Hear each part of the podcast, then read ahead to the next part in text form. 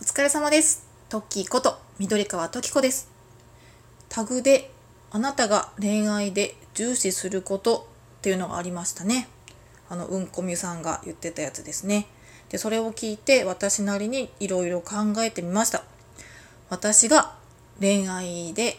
重視することそれは肩幅。えっと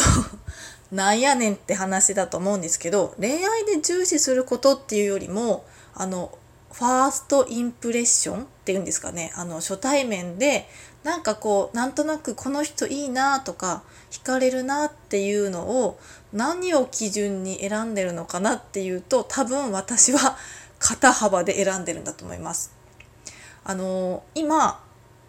結婚してる。今結婚してるってあの一人しか結婚経験ないんですけど。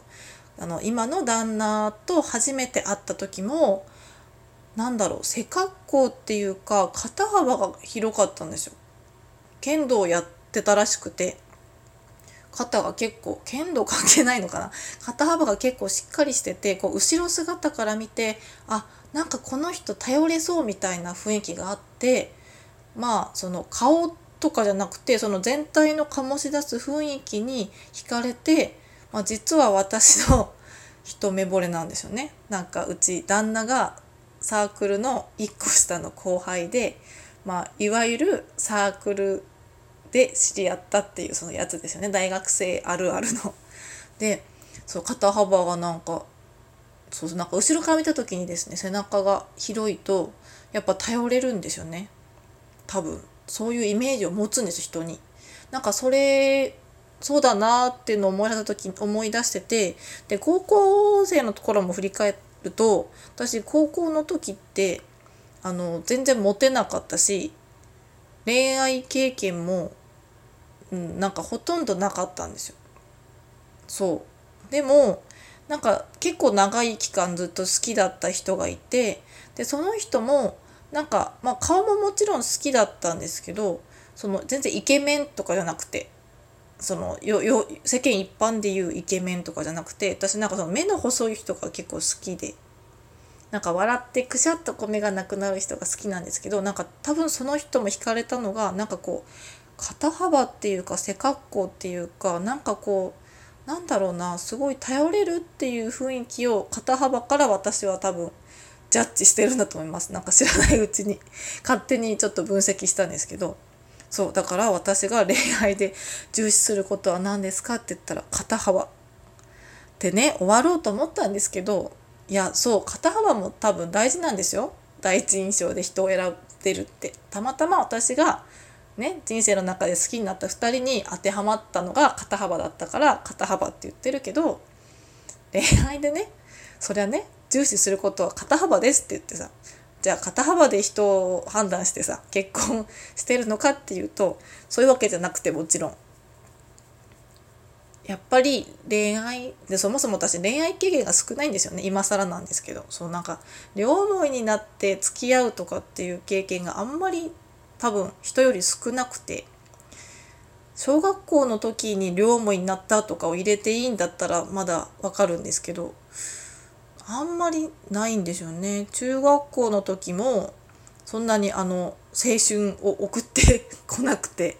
送ってこなくていや好きな人はいたし好きな先輩とかもいたし好きな後輩もいたしでその後輩になんか告白して両思いっぽくなったけどそれを付き合ってと言ってよいのか。なんかほら今時の子たちってもうね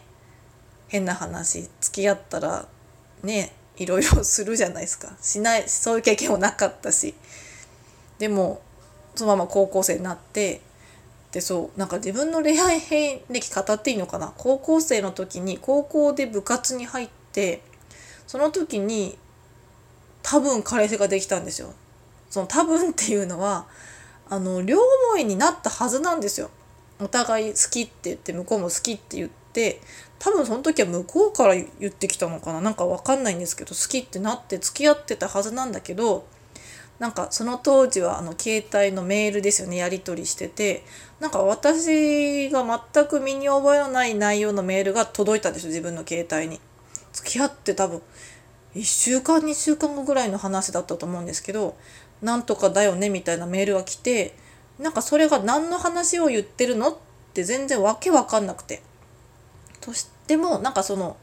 内容的にあのなんだろう彼女に送るような何て言うんですかそのラブラブメール的なノリのメールだったんですよ。でも私は内容が全く分かんなくて「え？みたいな返信をしたら「あ何でもない」みたいな返ってきてたんですけどなんかよくよく話を聞いただかなんか周りに言われただかちょっとあんまり覚えてないんですけど結局二股されてたんですよ。二股されてたっていうか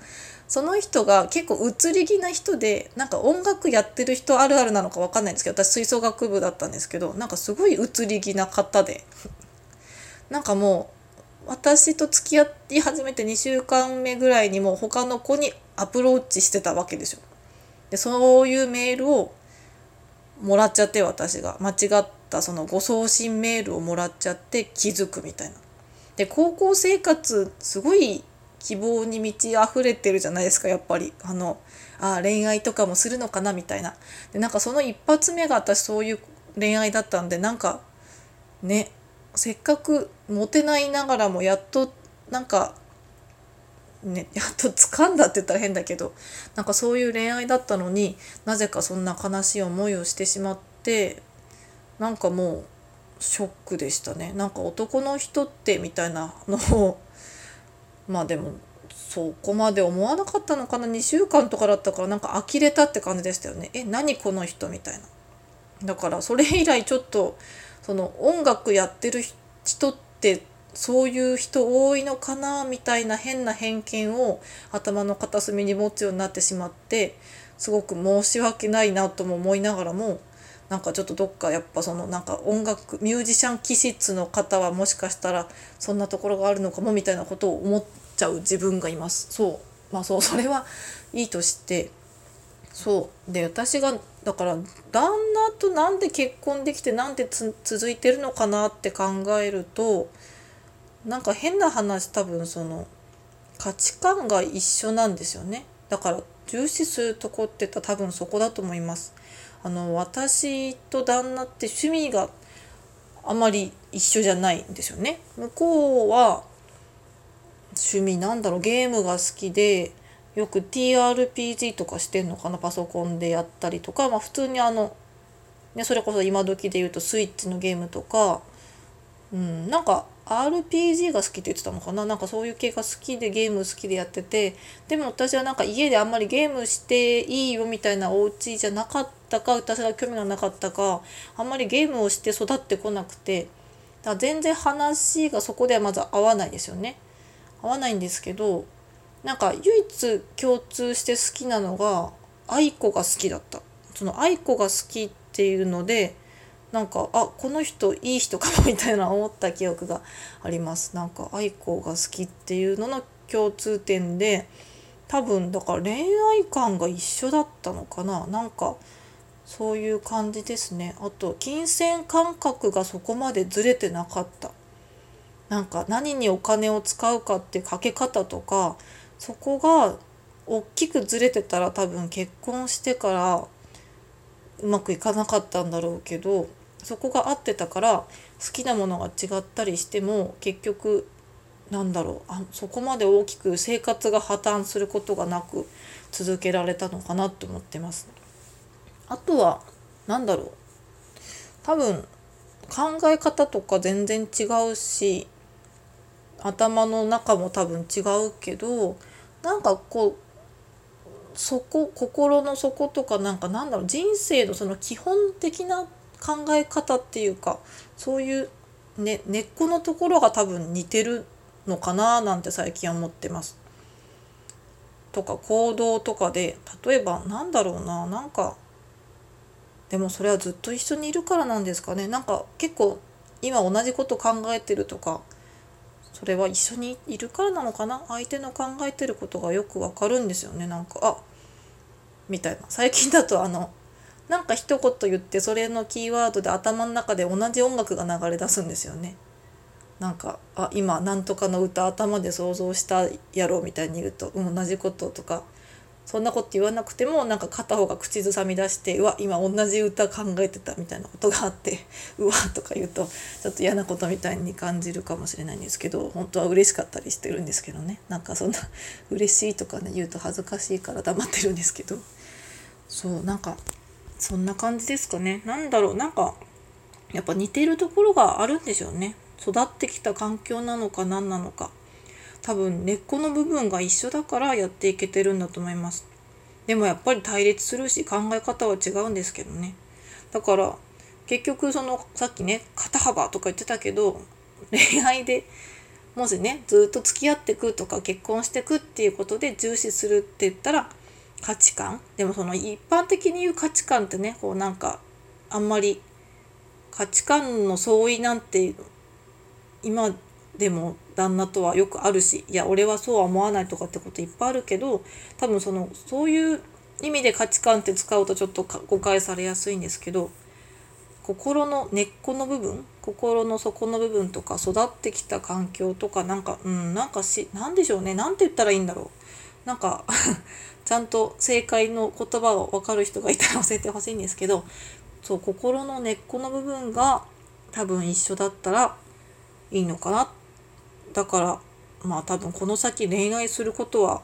ないんでしょうけど多分旦那にね旦那にときめく以外ときめいちゃいけないでしょうからきっと。おそらく おそらくって何てって話なんですけど。だからねそういうのが大事なのかななんて思ってます。はい。何の話でしたっけ？また。なんかそうですよね。あなたが恋愛で重視することはでしたよね。だからまあ重視することはそういうことですね。そう。でも肩幅も大事ですよ。だって。ね見た目で根っこの部分とかわかんないしね。はい。それでは皆様今日もお疲れ様です。